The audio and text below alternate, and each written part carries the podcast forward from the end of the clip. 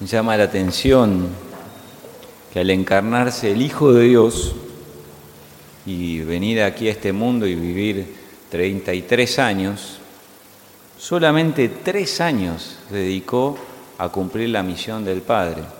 Solo tres años de su vida, mm, como dedicó y, y se desarrolló toda la misión que nosotros hoy es lo que escuchamos en los evangelios, todas las enseñanzas de Jesús, fueron solo tres años. Y uno podría pensar, qué desperdicio. Imagínense si Jesús hubiese hecho unos 10 o 20 años más. Quizás tendríamos algunos evangelios más, más milagros, más enseñanzas. Pero a pesar de todas las preguntas que nos pueden venir a nuestro corazón, que nos podemos hacer, el Hijo de Dios prefirió y optó vivir 30 años en una familia. Y eso es lo que celebramos hoy en esta fiesta de la Sagrada Familia. Vemos que hay algo, una secreta sabiduría que el Hijo de Dios quiso, optó, podría haber esquivado el encarnarse de otro modo y que se encarnase de grande y ya hecho y bueno, y empezar a su misión, pero no, él optó por vivir en una familia. La, la fiesta de la Sagrada Familia está siempre muy unida en la Navidad. Y como veíamos en la Navidad, decía el Evangelio de San Juan, que el verbo de Dios se hizo carne. Pero este hacerse carne es también entrar en una de las realidades que son más cercanas a nosotros, que es la familia, la realidad familiar. Él entiende bien desde adentro la realidad de la familia, porque él vivió, él vivió todas las dinámicas propias de una familia. Así que los invito a reflexionar un poco sobre este misterio y este, esta gran enseñanza del Señor, que creo nos toca a todos, no podemos escaparnos ninguno de los que estamos aquí. Creo que hoy en día es muy valorada la familia en este aspecto, en que es un lugar a donde es como una especie de nido de afectos, a donde uno va y se encuentra con los suyos, se encuentra... Eh, Creo que este tiempo de Navidad es un poco así, en volverse a encontrar, y a veces también la cuarentena y la sufrimos más eso, la distancia, podemos decir, no encontrarnos. Es una cosa que, aunque no tengo, tuviera fe, es algo que generalmente valoramos, valoramos de la familia. Y eso también a veces eh, nos centramos mucho en la familia de Belén, eh, en Belén, en el pesebre, el amor que había en esa familia, ¿no? María, José y el niño. Podemos ver que inspiraban esa ternura, ese amor. Había, eh, reinaba verdaderamente ese amor, esa contención en la familia de Belén. Pero quisiera detener un aspecto que a veces puede ser más desatendido, pero creo que es crucial y que hay que volver a considerar especialmente en este tiempo. Que la familia tiene un grandísimo potencial para formar personas, grandísimo potencial. Sobre todo creo que en este tiempo donde el ambiente no nos favorece para formar, me parece que la familia tenemos que invertir más, tenemos que poner más nuestra atención en la familia.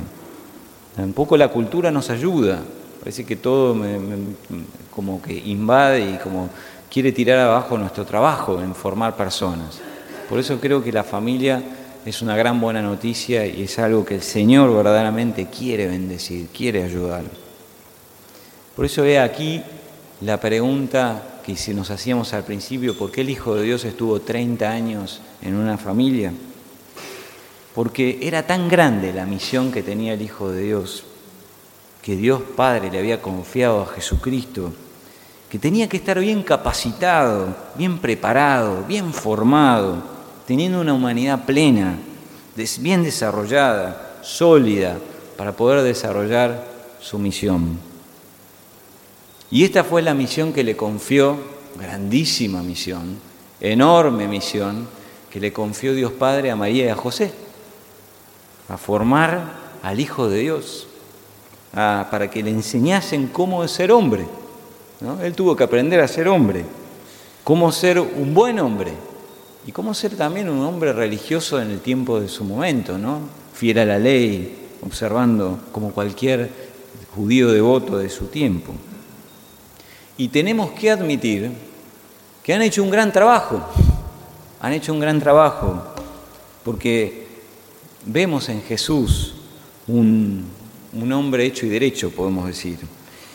El evangelio que escuchamos, este no, el otro, otro evangelio, dice, crecía en sabiduría, en estatura y en gracia delante de Dios y de los hombres. Y esto, el ambiente para que esto se generase fue la familia, la sagrada familia.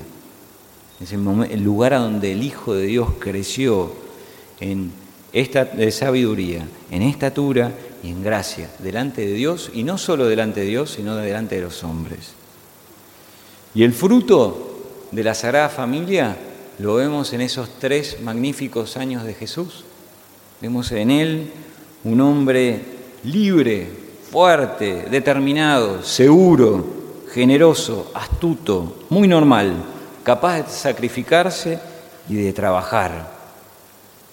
Eso lo aprendió de sus padres. Por eso este es el aspecto sorprendente de la Sagrada Familia, que esta Sagrada Familia forjó la sagrada humanidad de Cristo, como decía Santa Teresa de Ávila. Por eso, del mismo modo que esta Sagrada Familia hizo una gran obra, también nosotros estamos llamados. Primero los invito a abrir los ojos al potencial de formación que tiene una familia. ¿Cuánto podemos hacer? No para sentirnos culpables, no es la idea, ¿no? sino para realmente valorar ese espacio que tenemos. Y no solo para forjar a los hijos, sino que todos nos formamos en la familia. Todos nos formamos en la generosidad, en el buen carácter, en las virtudes, en la fe, en la familia.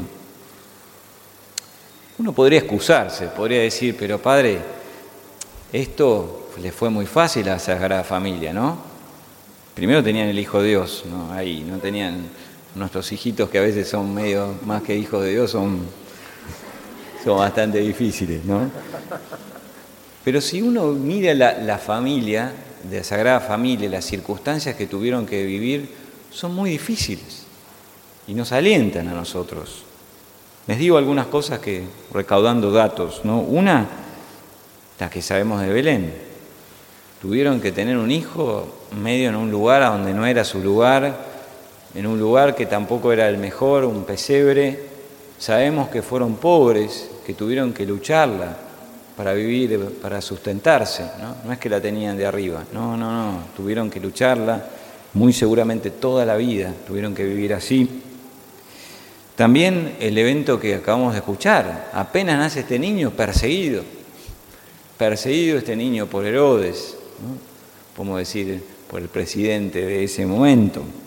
Se tuvieron que ir a Egipto, un lugar que no sabe ni la lengua ni esto, a conseguir trabajo, me imagino. Uno a veces son líneas del Evangelio que uno no las piensa mucho, pero era difícil vivir de inmigrante en otro lugar. No sé si alguno de ustedes ha vivido en otro lugar de inmigrante, no es fácil. Y enseñarle a este niño en, esa, en ese ámbito. También el Evangelio nos cuenta que se perdió el niño. Imagínense, Dios Padre te da al Hijo de Dios y a vos se te pierde, ¿no? Te querés morir, ¿no? Y no solo esto, ¿no? Que después lo encuentran y el niño reacciona de una, forma muy inusual, una de las primeras rebeldías. No sabemos qué otras rebeldías más tenía este niño, pero dice, ¿acaso no me tengo que ocupar de las cosas de mi padre? Una santa rebeldía, ¿no? Pero rebeldía al fin, incomprensión, no entendían bien qué pasaba, ¿no? Son cosas que en el ámbito familiar, no díganme que no, las tenemos, ¿no? Y seguramente tuvieron que afrontar la muerte de San José, que no está narrada, pero San José desaparece del Evangelio en, esos tres años. O sea, seguramente en ese espacio de esos 30 años María se tuvo que hacer carga de, la familia. ¿Y sí? Son un montón de cosas que nos dicen que es una familia que, que pasó por muchas cosas y así todos formaron al Hijo de Dios. No tuvieron todas las situaciones favorables para criar a Jesús y tampoco nuestras familias, y tampoco nuestras familias. Pero nos alienta el Señor, porque si ellos también pudieron, con la gracia de Dios, también nosotros podemos hacer algo. Dios nos confía a todos los miembros de la familia para que por medio de nuestro nos formemos. ¿Qué les propongo en este tiempo más concreto para encarnar este aspecto de la Sagrada Familia en nuestra casa? En primer lugar, invertí en tu familia. Y no solo en tiempo, porque esto es un... Cuando uno habla del tiempo, es la, típica que siempre te dicen, bueno, tenés que dedicar tiempo en tu casa. No es tanto la cantidad, sino la calidad del tiempo que vos ofreces en tu casa. Entiendo, todos estamos ocupados, pero la pregunta es, ¿cómo es tu calidad en el tiempo de tu, tu casa? Porque vos podés estar todo el día tirado en la, televisión y no hablar. O sea, la, la propuesta que les hago es de mejorar la calidad, especialmente la calidad de nuestras conversaciones. La calidad de nuestras conversaciones en grupo y la, calidad de nuestras conversaciones en el uno a uno, con los hijos, con el esposo, con los demás. Mejorar la calidad de nuestras conversaciones hace una diferencia grandísima. Y la segunda cosa, que es un poco más profunda, pero bueno, se me venía a la mente cuando venía para acá, es que quizás en este tiempo, que algunos tendrán que trabajar, pero quizás tenemos más vacaciones y estamos un poco más tranquilos, reflexionar sobre el proyecto de familia que yo tengo. Es importante eso, Es importante ver sobre todo si quiero formar en mi familia, que, cuáles son los valores que mueven mi familia, que yo quisiera que se encarnen aquí. La otra vez me contaba el padre Teo que uno de los, jóvenes de acá vieron esos torneos intercountries, bueno, le regalaron una remera, la remera de su equipo. Y con alegría decía acá como tres palabras que eran los valores que querían encarnar e-, ese equipo, y eran bien cristianos, ¿no? De hecho, el tal nombre era en griego, creo que era Cristos, creo que es Cristo, así que imagínense qué cristiano que era. Pero cómo me, gustó eso, ¿no? Que querían vivir y encarnar esos valores cuando jugaban al, fútbol, ¿no? Por eso la misma pregunta tenemos que hacernos nosotros a, nuestros, a nuestra familia. ¿Cuál es mi proyecto de familia? ¿Cuáles son los valores que yo quiero encarnar? ¿Cuáles son esas cosas innegociables? Lo peor es cuando no hay proyecto en una familia. Después, el que se va a la familia puede decir, no me gustó esto, no quiero esto, bárbaro. Pero hay referencias claras. Es importante que reflexionemos sobre eso y pensemos bien, ¿no? ¿Cuál es? ¿Qué quisiera como marcar, formar en mi casa?